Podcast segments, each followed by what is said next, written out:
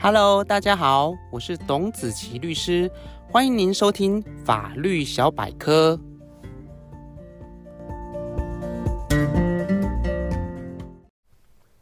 Hello，各位听众朋友，大家好，欢迎大家再次收听今天的法律小百科。在我们的日常生活上，或是必要的商业活动上，大家应该或多或少都应该看过或是听过本票这样一个东西。举个例子来说，有买房经验的听众朋友，应该会记得，在房屋的买卖上，为了担保付款，买方会在中介或是代书的要求下，先开立跟买卖价钱相同的一个本票交给卖方。等到买卖价金都付清了，卖方就会将本票交还给买方，最后就完成了一个房屋交易。那么，在前述的过程当中，为什么要使用本票？又或者本票有什么功能？就是我们今天想跟各位听众朋友分享的主题。所谓的本票是指由发票人签发，在指定的日期由发票人给付票面金额给持有本票的人的一种票据。举个例子来说，本票在民间的使用用途上，经常会跟借款有关。例如，甲向乙来借款新台币一百万元，双方除了签订书面借款契约，记载借款金额以及还款日期之外，通常，债权人乙也会要求甲签发一张面额为一百万元的本票，来作为付款的担保。而选择本票的原因，通常是基于本票以下的三种优点。第一个是本票方便取得的一个优点，所谓的本票格式，在一般的文具行、书店都可以买到，或者直接从网络上下载列印，也是属于有效的本票格式。第二个，本票是具有所谓的担保功能。而且发票人在签发时也不必具有票面记载金额的一个财力。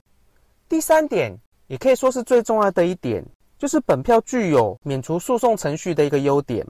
因为拿到本票的人，也就是所谓的执票人，如果请求给付金钱被拒绝，可以不用打官司，而直接申请法院做成本票裁定之后，就可以执行对方的财产。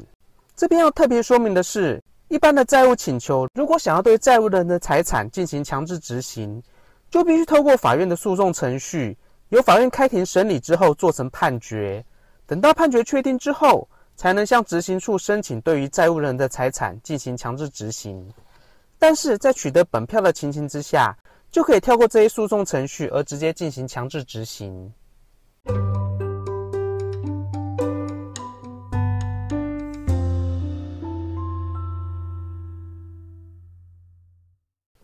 另外，在票据行为上，还有一种比较特别的票据行为，叫做背书。所谓的背书，是指在票据背面签名之后，再将票据转让给别人的一种方式。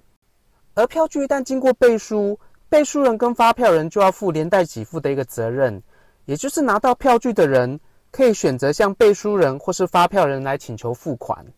举个例子来说，当甲签发面额一百万元的本票给乙之后，原本约定三个月之后付款，而乙拿到本票之后一个月，为了向丙来调借资金，就可以在本票的背面签上乙自己的姓名，也就是背书行为，再将本票转让给丙作为担保。等到丙拿到本票之后，针对票面上所记载的金额一百万元，就可以选择向背书人乙或是发票人甲来请求给付。最后要特别跟各位听众说明的是，所谓票据上的无效票。依据票据法的规定，本票上的金额以及签发的日期都是一定要记载的事项。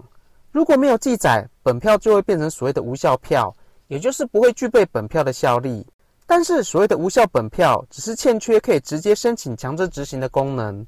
在性质上，该票面记载仍然可以作为债权的证明，也就是债权人可以拿着本票向债务人来请求给付，或者透过诉讼程序在法庭上提出本票。作为证明债权存在的一个证据。